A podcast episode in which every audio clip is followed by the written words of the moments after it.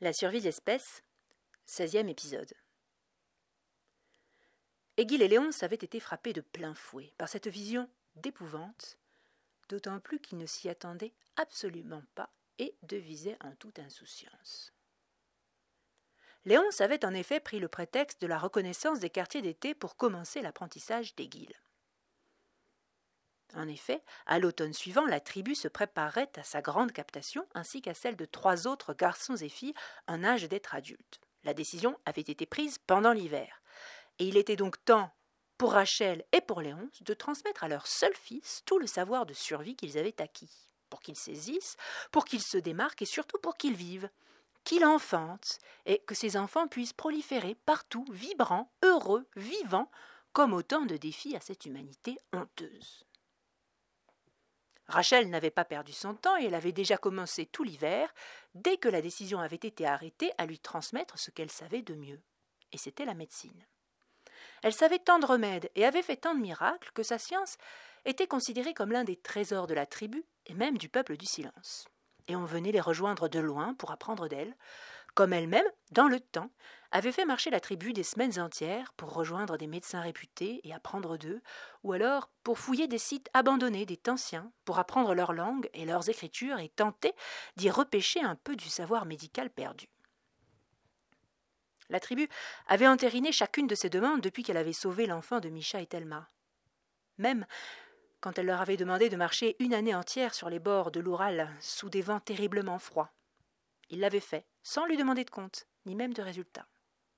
La médecine était une des traditions les plus respectées du peuple du silence et Rachel en était une artiste. Alors, ce qu'elle avait appris pendant tout l'hiver à Aiguille avait une grande valeur, mais il était jeune et elle n'était pas certaine qu'il ait pris la mesure de cette valeur.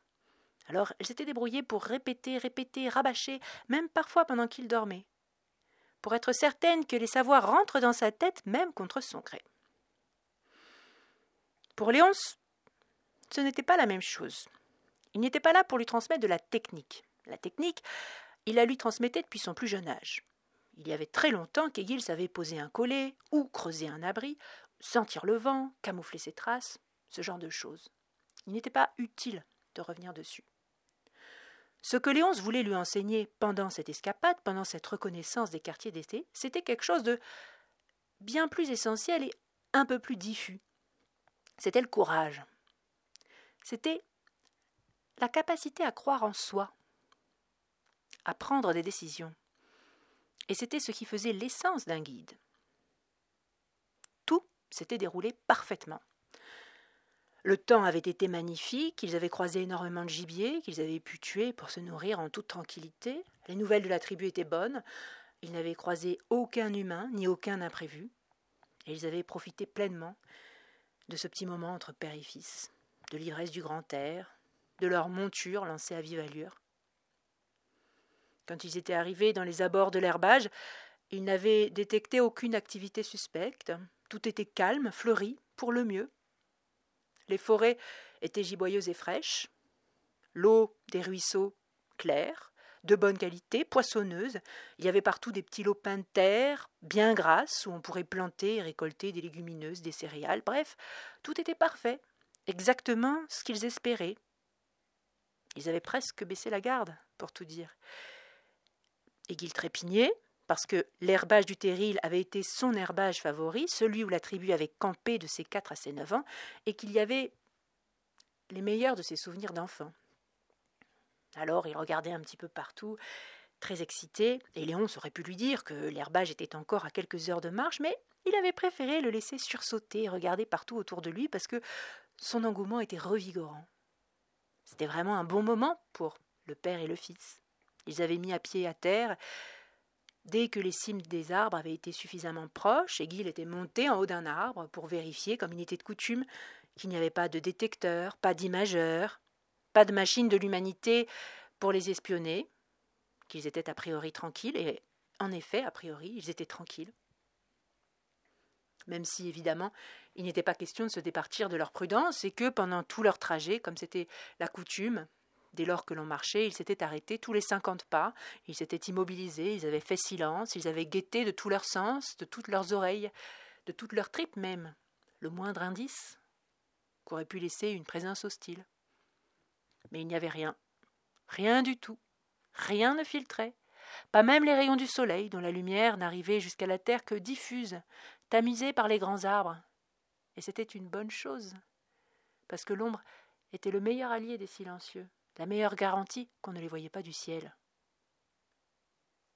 Une pie avait filé à vive allure au-dessus de leur tête. Léonce, qui était détendu, avait essayé de pénétrer son esprit comme il le faisait quand il était tranquille, parce qu'il avait la foi qu'un jour peut-être il arriverait à pénétrer dans l'esprit des animaux et qu'il pourrait utiliser ce savoir pour mieux protéger son peuple.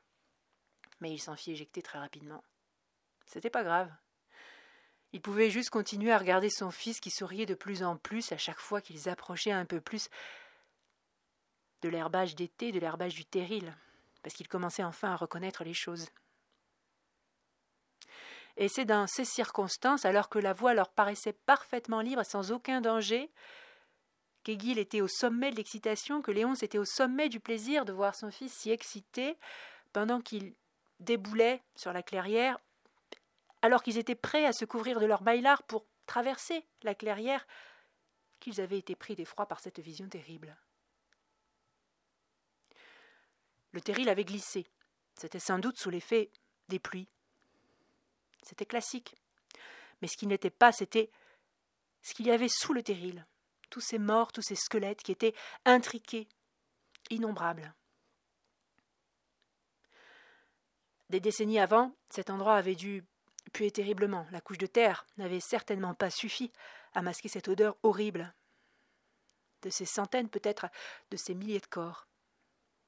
Léonce n'avait pas pu connaître ces gens, ils étaient enterrés là depuis trop longtemps, mais il n'avait aucun doute sur leur appartenance. C'étaient des silencieux, et il le savait parce qu'ils avaient été jetés là pêle-mêle avec leurs affaires, dont des débris subsistaient au milieu de leurs os, et c'étaient des morceaux typiques de l'artisanat des silencieux. C'étaient des morceaux de maillard, d'abri, de harnais, de coiffe, et même de berceaux.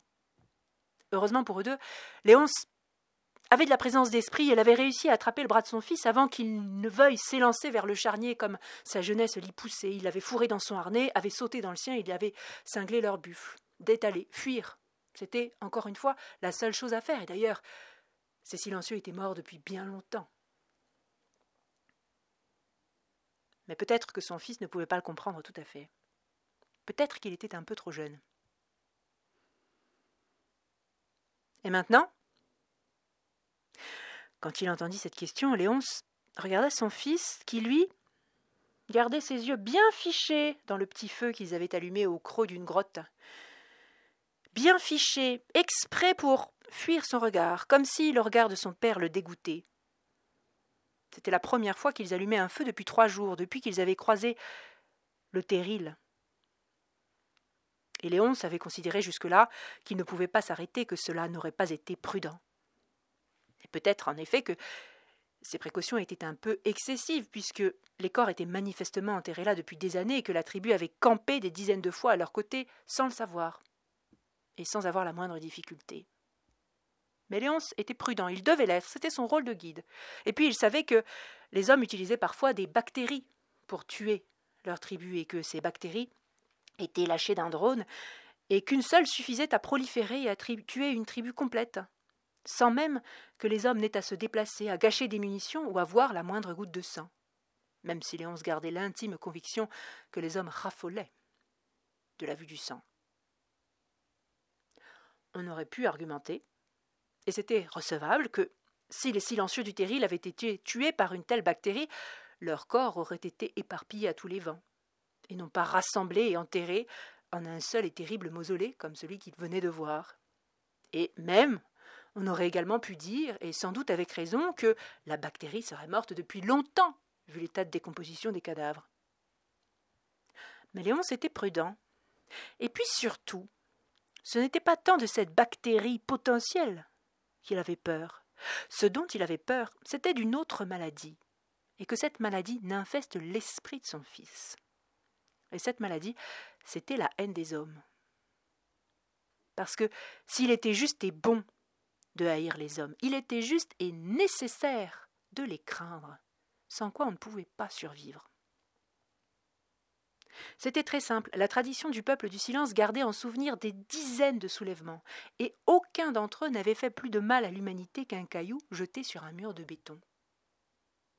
Et ce que ces soulèvements avaient appris au peuple du silence, c'est que l'humanité ne faisait pas de quartier avec ceux qui la bravaient.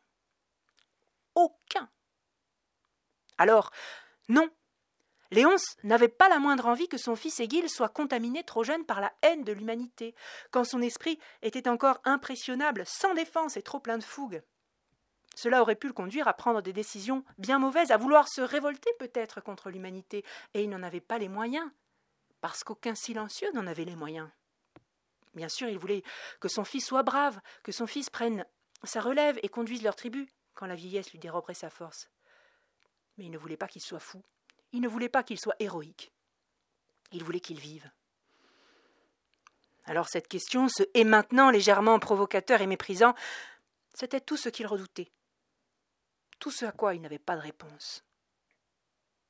Mais pourtant c'était son fils qui était à ses côtés, son fils qui posait la question. Il fallait tâcher d'y répondre, et le moins mal possible. Et il y répondit. Vous n'avez pas entendu? Je rappelle, pour ceux qui ne l'ont pas complètement saisi encore, que les silencieux, comme leur nom l'indique, ne parlent pas. Ils sont télépathes. Il faut donc se connecter en esprit. Je vous laisse faire? Quoi? Ah, vous n'êtes pas télépathe Eh ben dis donc. Bon allez, je vous le fais en clair. Maintenant, mon fils, nous rentrons à la tribu. Nous transmettons l'information aux autres et nous cherchons un autre lieu d'herbage pour cet été et nous faisons de notre mieux pour ne pas finir comme ces malheureux. C'est tout. D'accord. Donc en gros, on va se terrer comme des pleutres, comme d'habitude. Non, mon fils, pas comme des pleutres, comme des vivants. Père et fils s'arrêtèrent là. Ils sentaient l'un comme l'autre qu'ils étaient l'un comme l'autre braqués sur leur position et que ni l'un ni l'autre n'étaient très diplomates. Ils ne voulaient pas risquer la rupture. Mais Léonce n'était pas dupe du silence de son fils. Il savait qu'il devait reprendre le fil, d'une manière ou d'une autre, tenter de le rattraper avant que la bobine ne se dévide. Et que, s'il ne le faisait pas, s'il ne trouvait pas le moyen, s'il laissait l'esprit de son fils partir sans guide sur les territoires de la rage et de la révolte, il l'y perdrait. Il connaissait cette rage qui avait transparu dans la question de son fils, dans sa réponse un peu sentencieuse, ce grognement de révolte presque déjà affranchi de toute retenue, prêt à partir en guerre. Il l'avait ressenti quand il était jeune, et il savait ce qu'il en avait fait, les risques qu'il avait pris, la chance qu'il avait eue d'y survivre. Alors, pour son fils, il en avait grand peur, il aurait voulu qu'il en soit épargné. À plusieurs reprises, il tenta de renouer le dialogue, mais il n'était pas très habile à cela, sa femme était bien meilleure que lui. Il n'était pas très convaincu non plus. Il se laissa décourager par les onomatopées peu engageantes qu'il obtint pour toute réponse. Et ce n'est qu'en désespoir de cause qu'il projeta enfin son esprit vers sa femme. Il aurait dû le faire à l'instant où il avait vu les morts du Terril, pour lui relater l'incident et lui demander d'envoyer des éclaireurs vers d'autres lieux d'herbage. Leur bufflade continua pendant plusieurs jours durant. Léonce ayant pris la décision de faire des détours comme il était de coutume pour éviter s'il y avait des espions humains qui ne les suivent et qui ne les conduisent jusqu'à leur tribu. Pendant toute la durée de la suite de leur périple, l'esprit d'Aiguille était resté hermétiquement clos. Et il n'avait laissé aucune faille par laquelle son père aurait pu s'infiltrer, comme il l'avait tant fait quand il était enfant. Il se rappelait de ce jour, qui avait été une meurtrissure, quand il avait constaté que son fils lui avait fermé son esprit, le culot, et qu'il ne pourrait plus y pénétrer sans son accord. Ça l'avait marqué. Il se rappelait aussi que sa femme lui avait caressé et baisé la joue, qu'elle l'avait appelée adorable, et qu'elle lui avait murmuré en esprit que c'était le sort des parents et qu'il était bien heureux de ne ressentir qu'aujourd'hui la douleur de la séparation. Que pour elle, l'enfant était sorti de son ventre, le cordon avait été coupé, Aiguille s'était détourné de son sein nourricier, de ses bras dès qu'il avait su marcher, de ses caresses quand il avait voulu montrer qu'il était grand, qu'il ne devait pas se lamenter, mais être fier, que c'était leur lot de parents et que S'ils partaient, c'est qu'ils faisaient bien leur boulot. Elle avait raison, bien sûr, il en avait pris son parti, mais parfois, comme ce jour-là, il aurait bien voulu avoir conservé un mouchard dans l'esprit de son fils, savoir ce qu'il pensait, pouvoir l'aider. Mais c'était impossible. Alors, à défaut, il entra en communication à ultra longue distance avec Crémené, un autre guide, le guide qui était le plus ancien du peuple du silence et qui avait la mémoire la plus éloignée. Et Crémené, dès que Léonce lui raconta ce qu'il avait vu, lui dit que c'était sans doute les restes de la tribu de Citrif qui était sous le terril. La tribu de Citrif, c'était une tribu qui avait fait sécession avec le reste du peuple du silence une soixantaine d'années auparavant, quand Léonce n'était pas encore né, et qui avait décidé, aux dernières nouvelles, d'attaquer l'humanité. On n'avait plus jamais eu de leurs nouvelles, par contre, on savait que les humains étaient toujours là. Donc, il était très possible que ce soit les restes de la tribu de Citrif, d'autant que les données géographiques correspondaient plus ou moins au dernier endroit où on l'avait vu, et que sur les images mentales que Léonce avait transmises à Crémené, on voyait à plusieurs endroits sur les débris de la tribu l'ocre, et que l'ocre était la couleur de la tribu. De cette recherche, Léonce avait tout naturellement incliné vers celle des soulèvements. C'était facile pour lui parce qu'il avait un accès permanent à tous les souvenirs du peuple du silence, puisque son esprit, comme celui de tous les guides, contribuait à maintenir la mémoire commune. En quelque sorte, leur cerveau était relié constamment. Ils ne s'en apercevaient même plus. Ça ne leur demandait plus d'efforts conscients. Et ce lien était une, espèce de réseau infini dans lequel étaient envoyés, triés et sauvegardés tous les souvenirs et toutes les visions d'intérêt pour la survie de leur peuple. On pouvait remonter comme ça jusqu'aux des siècles en arrière. Et on lui avait toujours dit, même s'il avait un peu de mal à le croire, que tant qu'un seul guide survivrait, la mémoire entière du peuple du silence serait sauvegardée mais Léon se demandait comment cet esprit pourrait ne pas éclater. Un jour, il était remonté comme ça au plus loin qu'il l'avait pu dans la mémoire commune. Et le tout premier souvenir qu'il avait trouvé était celui de l'Assemblée constituante, la fameuse. Elle s'était tenue des siècles auparavant, et on pouvait encore la voir, la suivre à travers les yeux de Carmin, qui avait été élu mémoire de séance, sans doute pour de très très bonnes raisons qu'on ne connaissait plus, et qui malheureusement clignaient des yeux de manière tout à fait intempestive pendant tout l'enregistrement, ce qui gâtait considérablement l'image. Mais néanmoins, on pouvait voir sur ce souvenir que les guides de toutes les tribus connues étaient présents. Certains physiquement, d'autres par la pensée, dans une large arène télépathe qui était maintenue ouverte par la puissance des esprits de tous ceux qui avaient voulu ou pu y contribuer, parce que tout le monde n'avait pas l'esprit suffisamment puissant. Le souvenir était très ancien. Peut-être que les techniques n'étaient pas encore celles que l'on connaissait à ce jour. Alors les images étaient brouillées, parfois elles se superposaient un peu les unes aux autres, parfois il manquait l'ouïe ou la vue, ou encore les couleurs devenaient franchement fantaisistes, la vitesse ralentissait ou accélérait, elle se saccadait, elle s'arrêtait. Il y avait même parfois des souvenirs qui étaient parachutés en plein milieu de la séance alors qu'ils n'avaient manifestement rien à voir avec le reste du souvenir. Pour être tout à fait honnête, on n'aurait pas su dire avec certitude qui de Jason le Grand, Torgnol, Scaramouche, Lisabeth l'indulgente, Cléandre le funambule, Christène l'Indien, Cassandre à la chevelure mêlée de liseron, Xuki aux yeux perçants, Aymen le terrible, Isaïe ou Cathy la terreuse étaient présents physiquement ou simplement en esprit par la pensée et la télépathie. Et puis, soit qu'elle ait disparu, soit qu'elle n'ait pas été sauvegardée, le souvenir ne comportait pas non plus d'explication sur l'histoire de la réunion. Qui l'avait provoquée? On n'en savait rien. Y avait-il d'autres instances avant? On ne le savait pas. Comment l'avait-on mise en œuvre? On ne savait pas non plus. Comment connaissait-on toutes les tribus de l'époque? Comment se connaissaient-ils Aucun indice.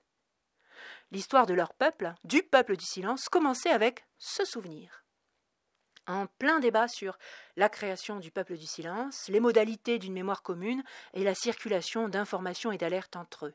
Et c'était très touchant, très instructif. Tout le monde aurait dû aller écouter les ancêtres débattre pendant plusieurs jours pied à pied avec passion, avec intelligence, s'écouter, puis s'écharper sur le choix de s'unir ou non, s'interrompre pour manger, boire ou dormir, évoquer des actualités et des noms de leur temps qui ne voulaient plus rien dire, Isaïe et toute sa faction menaçaient de quitter les débats à plusieurs reprises si on continuait de parler de gouvernement, d'autorité ou de politique. C'était touchant, et puis on comprenait mieux qui ils étaient, qui ils étaient devenus. Gouvernement, autorité politique, c'étaient des mots qui leur hérissaient le poil, des fers d'esclaves camouflés dans la soie, qu'on ne leur ferait plus porter, et Isaïe avait dit à plusieurs reprises qu'il préférerait, lui et tous ceux qui pensaient comme lui, tenter leur chance seuls, qu'il n'en était pas question. Et d'ailleurs, il avait eu raison, puisque ces propositions ne cadraient pas vraiment avec l'histoire du peuple du silence. C'étaient des relents, des résidus de la vieille humanité, des anciens. Ils furent bien vite retirés. sinon, pour le reste et pour l'essentiel, on s'était vite entendu. Le peuple du silence aurait en commun des valeurs, des informations et surtout une mémoire. Et pour le reste, chacun serait libre. On pourrait vivre seul ou en groupe, en famille, en bande, en tribu, comme on voulait. Chacun pourrait choisir sa destinée et bénéficier des informations communes, ce qui était l'essentiel, à condition, et il y avait une seule condition, elle était simple mais impérative, de partager avec le reste du peuple les informations qu'il avait. Il en allait de leur survie, et cela permettait de s'organiser, d'éviter les endroits où les humains avaient été repérés, de connaître les nouvelles techniques d'extermination, etc., etc. C'était simple, mais efficace. Et un à un, les participants, les guides, qui débattaient dans l'arène, avaient ratifié l'accord. En y répondant sans beaucoup de formalisme, c'était pas le genre du peuple du silence. Un simple oui avait suffi pour la plupart. Qui, solennellement, qui ému, qui les larmes aux yeux, en pensant à toutes les vies perdues ou à celles qui ne le seraient pas. Et ce qui rendait ce souvenir extrêmement touchant, poignant, c'était les milliers de oui, oui, oui, oui, oui, fantômes qu'on entendait et qui étaient prononcés par tous les silencieux qui aidaient à soutenir ouverte la reine télépathique sans participer directement au débat et qui avaient voulu mener leur voix à ce moment-là, à cet instant qui était plus grand qu'eux et qu'ils voulaient sceller tous ensemble. Tous ces gens étaient morts et depuis belle lurette, mais leurs descendants vivaient encore et selon leurs règles. Le plus important, c'était qu'ils vivaient encore. C'en est fini pour cet épisode, je vous remercie de m'avoir écouté et je vous dis à la semaine prochaine.